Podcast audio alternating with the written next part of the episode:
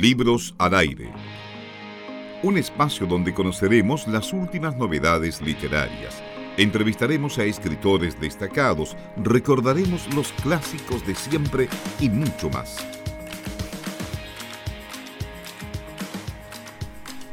Conversamos con el escritor Matías Correa, que está publicando su tercera novela, Alma.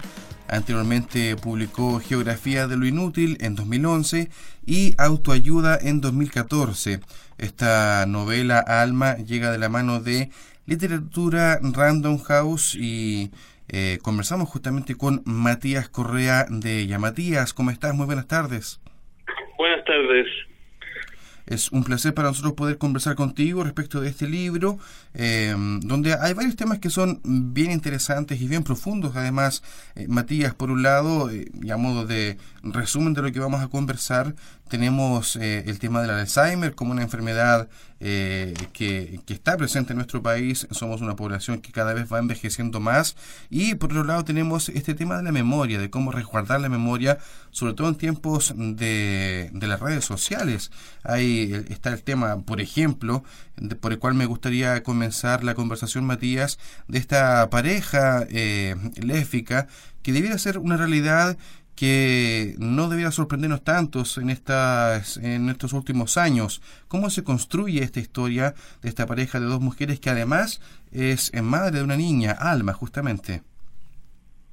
Ah, bueno, ahí eh, me, llamaba mucho la atención conversando con distintas personas, eh, esto de que esa vocecita que suena en en la cabeza de uno al momento de leer cualquier cosa, desde una novela, un cuento, un manual de texto, las instrucciones para armar una un librero, lo que sea, que esa vocecita casi siempre suena eh, o le corresponde un género masculino. Es la vocecita un, de un hombre que no existe, y que no obstante nada es la melodía que aparece en la mente al momento de leer y, y, ahí eh, tuve ganas de, intentar jugar a, adoptar una voz radicalmente distinta a la mía y de ahí que quisiera eh, que optara por, tener una narradora femenina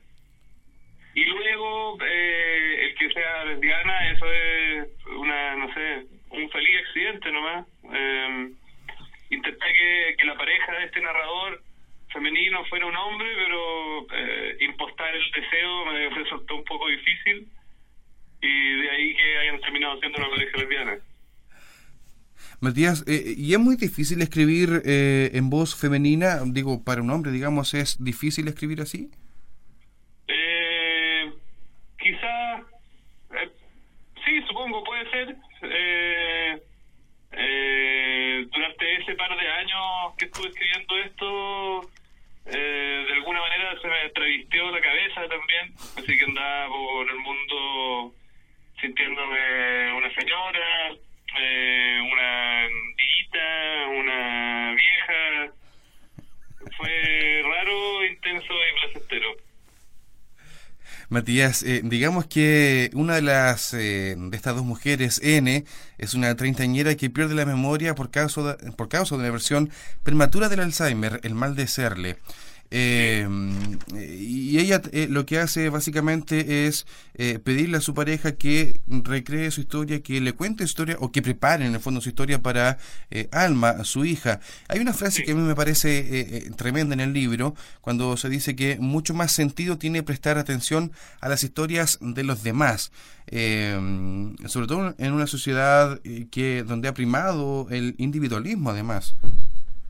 Sí, sí, no, eso de, de perogrullo. Desde como política, eh, ideológicamente, hemos vivido los últimos casi 30 años y más quizás, eh, en donde el, individualismo eh, ordena nuestra manera de entender la economía, las relaciones sociales, etcétera Hasta también, no sé, los últimos 10 años más o menos, en donde... Eh, qué sé yo, es como la lógica Facebook en donde eh, tu vida, no sé, tu persona pública tiene una vida mucho más activa, de modo tal que están, hemos estado, todos hemos terminado aprendiendo a editar nuestras propias biografías y por ende o por defecto eh, de alguna manera también nuestra memoria. Piensa ahí, no sé, lo he conversado un par de veces, ahora último, pero eh, ¿cómo va a ser la relación de tus hijos, mis hijos, con, con su identidad y con la manera en que la, en la manera en la cual se la hemos organizado? Eh, subiendo fotos a cabros chicos desde el momento que nacieron o incluso durante el parto. Eh, es como una sobresaturación de, de, de recursos para la memoria y para la identidad. No sé cómo va a crecer esa generación. Sí, es una discusión muy, muy profunda porque tiene que ver con cómo se contrasta justamente nuestra propia identidad versus lo que hemos mostrado o lo que han mostrado de nosotros y además eh, versus la, la memoria eh, anterior donde nos contaban lo que había pasado de una forma mucho más rica además que lo oral. Sí, pues no, no. Eh, es, es completamente distinto. vivimos de manera mucho más boyerista y ahí también está eso de que la historia del otro importa mucho más que la propia. Eh, cuando, o sea, en el sentido que si tú me vas a contar algo, ojalá que no sea algo tuyo, porque ya creo que eh, Internet me tiene un poco saturado de vidas íntimas y privadas, por muy eh, exquisitamente editadas que estén. Y eso mismo también se traduce en la literatura y en el cine y en la plástica y en otras disciplinas. Supongo que pronto ya nos vamos a saturar del yo me parece muy sano. Claro, vamos a ver cómo va la tendencia justamente. Estamos conversando con Matías Correa, él es escritor, está presentando por estos días su tercera novela, Alma, donde trata además un tema que es bastante duro para muchas personas como es el Alzheimer, esta enfermedad neurodegenerativa que eh, hasta el momento no tiene una cura definida, no tiene un tratamiento que sea eh, efectivo, sino que eh, son principalmente terapias paliativas al respecto. Claro, preventivas en realidad de la pérdida de la memoria. ¿Cómo se arma este mm, esta historia vinculada a esta enfermedad, Matías? ¿Cuánta investigación tuvo que haber? ¿Cuánta experiencia personal es puesta además en este libro? personal, por ahí me tocó algún tiempo compartir un departamento con una mina que se una psicóloga que se dedicaba a hacer pega de trabajadora social y consistía específicamente en lidiar con, eh, con pacientes de Alzheimer y con familias de pacientes de Alzheimer. Ahí, ponte tú, ella fue la que me, eh, ilustró de manera muy rica cómo, progresa la enfermedad. Eh, según ella, el Alzheimer, eh, o, para el Alzheimer, en el caso del Alzheimer, nuestra memoria eh, se parece mucho a un librero, eh, el cual al enfermarse empieza a recibir este como progresivos temblores cada vez más fuertes. Y ahí lo que ocurre es que todo lo que está más arriba en el, en el librero, que suelen ser las cosas que hemos puesto más recientemente, son las primeras en caer. Y de ahí poco a poco eh, se desbarata todo y lo único que queda es lo que sobrevive en el estante de más abajo, que suelen ser análogamente los primeros recuerdos que uno tiene. Qué sé yo, el sabor del helado de chocolate, eh, cuando tu vieja, tu tía te llevó de paseo a la playa, cuando tenías cinco años, eh, y así. Y después también, qué sé yo, tengo, me ha tocado convivir con gente mayor, eh, ver cómo sus mentes se deterioran. Y si uno le hace caso a las últimas publicaciones científicas, nos vamos a terminar muriendo todos con Alzheimer o con cáncer. Entonces, son es una patología que forzosamente tenemos que aprender a sobrellevar, a lidiar, a entender eh, claro, y sobre todo considerando que eh, en nuestro país y en el mundo pareciera ser también la tendencia de que la población se hace cada vez mayor. Revisamos eh, estadísticas de la edad que alcanza la, gente, los adultos mayores, y es cada vez más avanzada además. Sí, sí, no, de hecho, que se, como que el, panorama de un, un ejército de, de caballeros y señoras seniles dando vuelta por las calles no es tan improbable en, un futuro cercano. Y también, bueno, y también ahí está esta otra cosa de, que eh, una buena medida para evaluar la calidad de una sociedad es ver cómo trata a sus enfermos mentales, que suelen ser los más desprotegidos, eh, los que tienen menos voz. Eh, nos cuesta relacionarnos con ellos y nada, tenemos que aprender. Justamente, estamos conversando con Matías Correa aquí en Radio Universidad de Concepción a propósito de su último libro Alma, donde trata en varios temas bien profundos. Eh, nosotros nos hemos conversado con otros escritores que también se han dedicado a temas profundos eh, y donde nos han dicho la asociación, no sé, de, Alzheimer, por ejemplo, en este caso, eh, ha valorado el libro. ¿Hay alguna tendencia en ese sentido con tu propio libro? ¿Alguna experiencia tal vez, Matías, en ese sentido?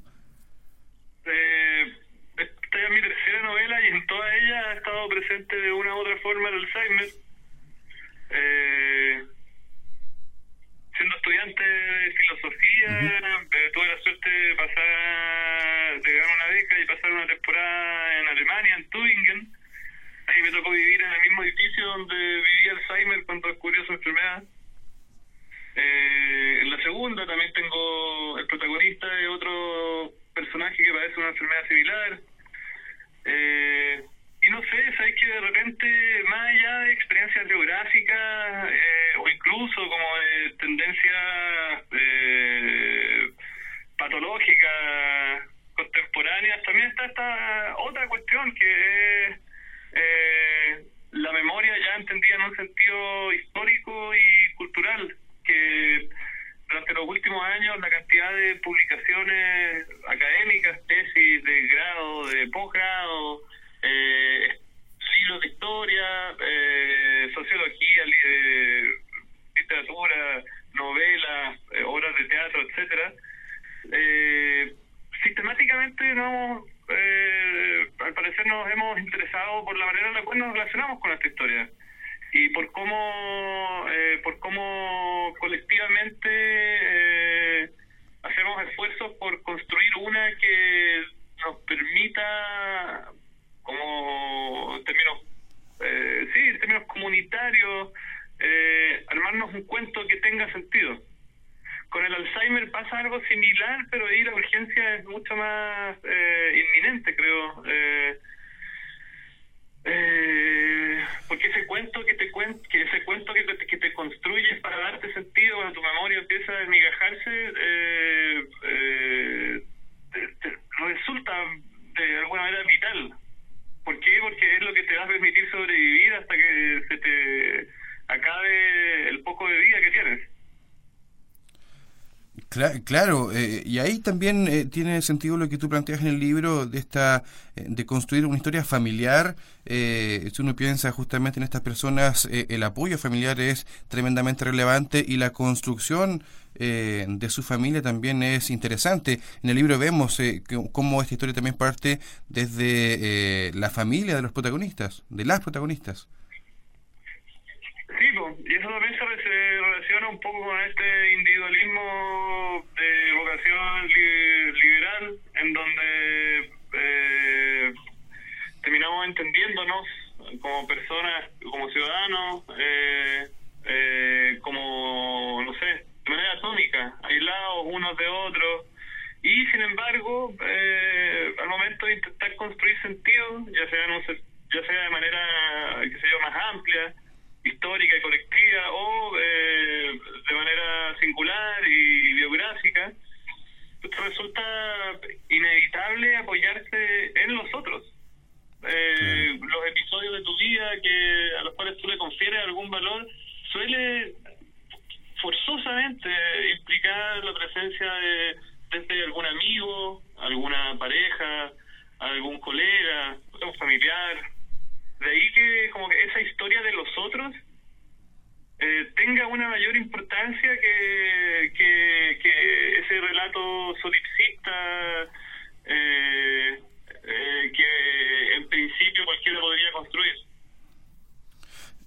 Sí, claro. Eh, Matías, no puedo dejar de mencionar, y también ya para ir cerrando la conversación, este eh, truco que realiza el mago que aparece en el libro y que es familiar también de la protagonista, donde invita a, la gente a que suba al escenario y refleja a él, eh, este mago, en sus ojos episodios de la vida de quien está frente a él. no puedo dejar de pensar en este símil de, de lo que pasa con justamente Facebook o las redes sociales en general sí, pues eh, ahí en, esa parte del acto eh, lo que ocurre es que eh, el miembro del público que sale escogido ve, ve y literalmente ve una pequeña película relativa a su propia vida. Y lo ve donde en los ojos de este mago que ocupa unos lentes de contacto de cristal líquido, funcionan como pantalla. Y eh, y ahí, nada, me gusta esa metáfora de tener que aproximarse al otro bien de cerca para poder reflejarse en él y encontrar en él una historia que nos pertenezca.